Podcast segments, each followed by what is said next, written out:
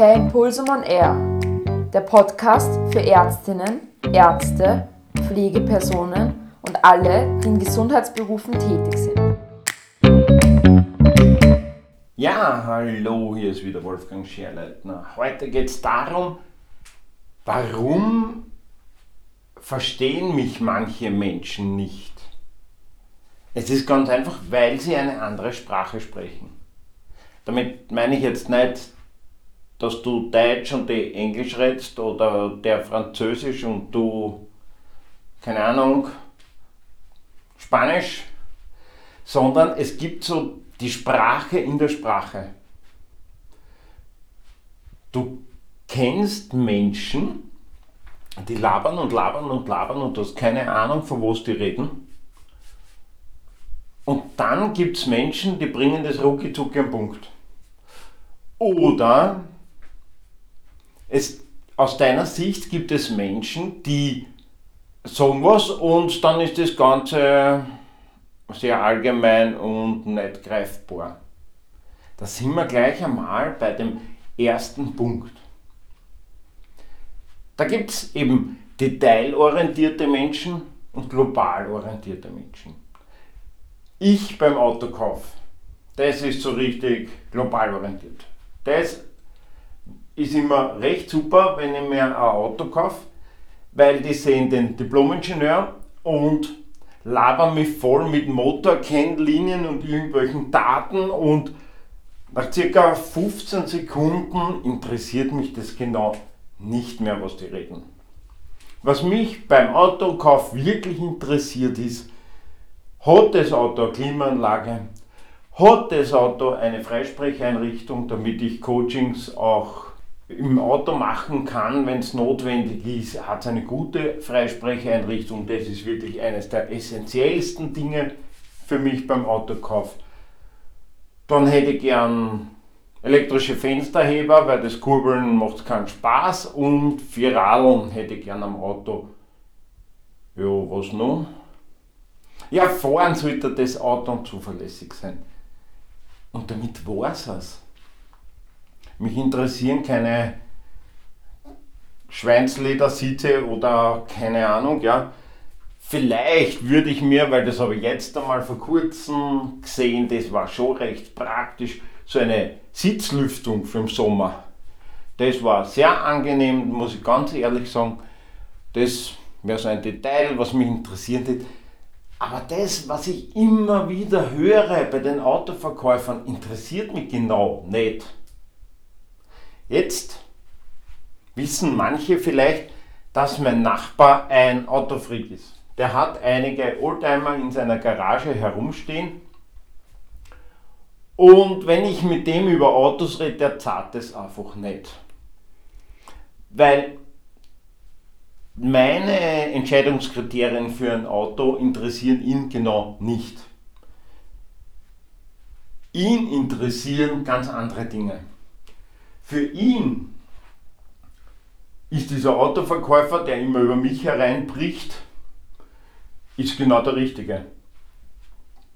Der kann Sachen mit ihm diskutieren, ins Detail gehen. Und genau das Mach bei deiner Kommunikation nach außen auf der Homepage, aber auch bei deinen Vorträgen. Bediene beide Menschen. Sag dem global orientierten, um das und das und das geht's, das und das kommt raus, fertig das und der ist befriedigt. Den Detailorientierten musst hin und wieder mal eine Tabelle geben, eine Tabelle, die sehr ins Detail geht, dem musst genau erklären, manche Punkte genau erklären. Erklär es aber nicht zu lang, weil sonst ist der global orientierte wieder weg. Bei den Tabellen, das ist auch so ein Thema.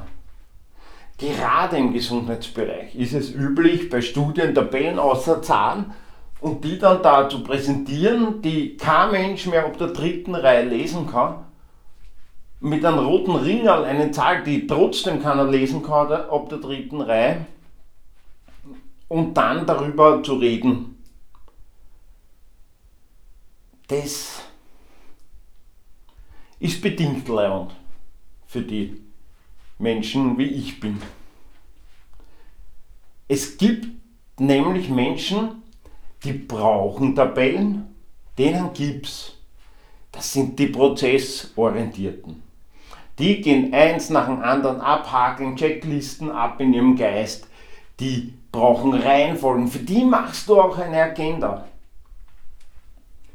Mach bei deinen Vorträgen keine zu lange Agenda. Drei Punkte ist super. Drei Punkte kann man im Kopf behalten. Drei Punkte sind auch deine Steine im Fluss, die du hast, die du auf jeden Fall ansprechen musst, egal was passiert, welche Zwischenfragen gestellt werden. Das nimm in deine Agenda rein. Ist das Ganze länger, beginnt das Publikum, beginnen die Menschen im Publikum geistig das abzuhakeln. Also den Punkt hat er schon und dann warten sie auf den vierten und fünften Punkt und horchen gar nicht mehr wirklich zu. Drei Punkte, befriedigt die Prozessorientierten, super. Der freut sich auch, wenn er die Punkte wiedererkennt. Der Optionenorientierte, also der, der sagt das oder das, dann entscheidet er sich wieder das oder das, dann entscheidet er sich wieder das oder das, der kann mit drei Punkten auch gut leben. Mit sechs, sieben, zehn Punkten ist es ihm schon wieder fad, interessiert es ihm nicht. Dem Optionenorientierten gibt es das einfach auch in deiner Präsentation, in deiner Rede. Da kannst du auch das in Fragen verpacken zum Beispiel, indem du einfach sagst, ich hatte die Möglichkeit bei dieser Behandlung, mich so oder so zu entscheiden. Meine Entscheidung war die. Wunderbar, der Optionenorientierte ist super befriedigt. Für einen Prozessorientierten ist es auch voll in Ordnung.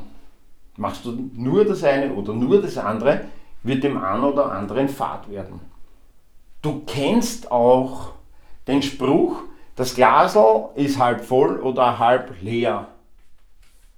Also das eine kann einmal unter dem anderen nicht sein, weil ich kann ein Glas nur halb leer trinken. Ich kann es nicht halb voll trinken. Genauso kann ich ein Glas nur halb voll füllen. Ich kann es nicht halb leer füllen. Also das eine kann ohne dem anderen nicht sein. Das ist abhängig voneinander. Und genauso gibt es Menschen, die immer oder wo man glaubt, die immer hinzuorientiert sind, das sind die Positiven, die Ja-Sager, die positiv Denkenden. Wenn man genau schaut, sind sehr viele versteckte Weg vons drinnen. Die meisten Menschen artikulieren aber ihr Weg von. Und auch hier kann das eine ohne dem anderen nicht sein. Angenommen, das Haus beginnt zu brennen, in dem dein Vortrag ist dann ist ziemlich gut, wenn du eine Weg von Motivation hast. Und zwar weg von dem Feuer. Wenn das aber jetzt bei einem Kongresszentrum ist, wo, und das sind viele befahrene Straßen sind, war es ziemlich gut, wenn du ganz schnell, wenn du bei der Tür draus bist, eine Hinzu-Motivation bekommst. Weil wenn es nur weg von ist, rennst du über die Straßen, wirst niedergeführt und bist genauso tot, wie wenn du im Feuer gewesen warst. Also das eine braucht das andere. Du musst beides haben. Und beides musst du akzeptieren in deinem Vortrag. Also überleg dir, wie du ein Weg von, das habe ich nicht gemacht, dafür habe ich das gemacht. Wäre jetzt ziemlich geradeaus, vielleicht ein bisschen hoppertatschert, aber das wäre zum Beispiel sowas. Weiters gibt es die mehr, dass interne Motivation besser ist als die externe Motivation. Auch da ist die Abhängigkeit von beiden vorhanden. Es gibt aber beides und deswegen musst du beides ansprechen. Also Interne Motivation wäre jetzt zum Beispiel, ich studiere, damit ich Menschen helfen kann. Hoppala! Ist es nicht vielleicht doch ein bisschen extern? weil die Menschen sind ja extern. Also intern wäre, ich studiere, damit ich weiß, wie Medizin funktioniert. Und was mache ich nachher? Merkst du, was ich meine? Da ist dieser, dieser Zusammenhang gegeben. Du hast den Zusammenhang zwischen intern und extern. Wenn du Sport machst, machst du entweder Sport, weil du es brauchst oder glaubst zu brauchen, weil es da besser geht, oder du machst Sport, weil du gesehen hast, dass es anderen schlecht geht. Das war dann wieder extern. Das Ziel ist dasselbe. Oder die Motivation ist dasselbe. Geh in denk in deinen Vorträgen, geh in deinen Vorträgen darauf ein, dass es Menschen gibt, die in erster Linie intern motiviert sind. Ich will das arbeiten, weil das macht mir Spaß. Und dann gibt es Menschen, die extern motiviert sind, die sagen, ich will das arbeiten, weil da kriege ich einen Haufen Kohle. Geld ist zum Beispiel auch sowas. Geld ist auch beides. Geld kann eine interne als auch eine externe Motivation sein. Interne Motivation, ich kann mir diese Träume erfüllen, die ich als Kind schon hatte.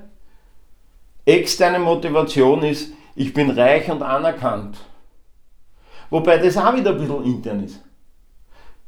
Ich hoffe, du verstehst, was ich meine mit dem, du kannst diesen Strich nicht ziehen zwischen intern, extern, halb voll, halb leer. Das geht nicht, das hängt zusammen. Auch interessant ist, in meinen Coachings stelle ich immer wieder die Frage, um das einfach zu checken, es ist einfach die einfachste Frage, ist, heute und vor, vor drei Jahren, heute und vor drei Jahren, ist dein Leben gleich oder unterschiedlich?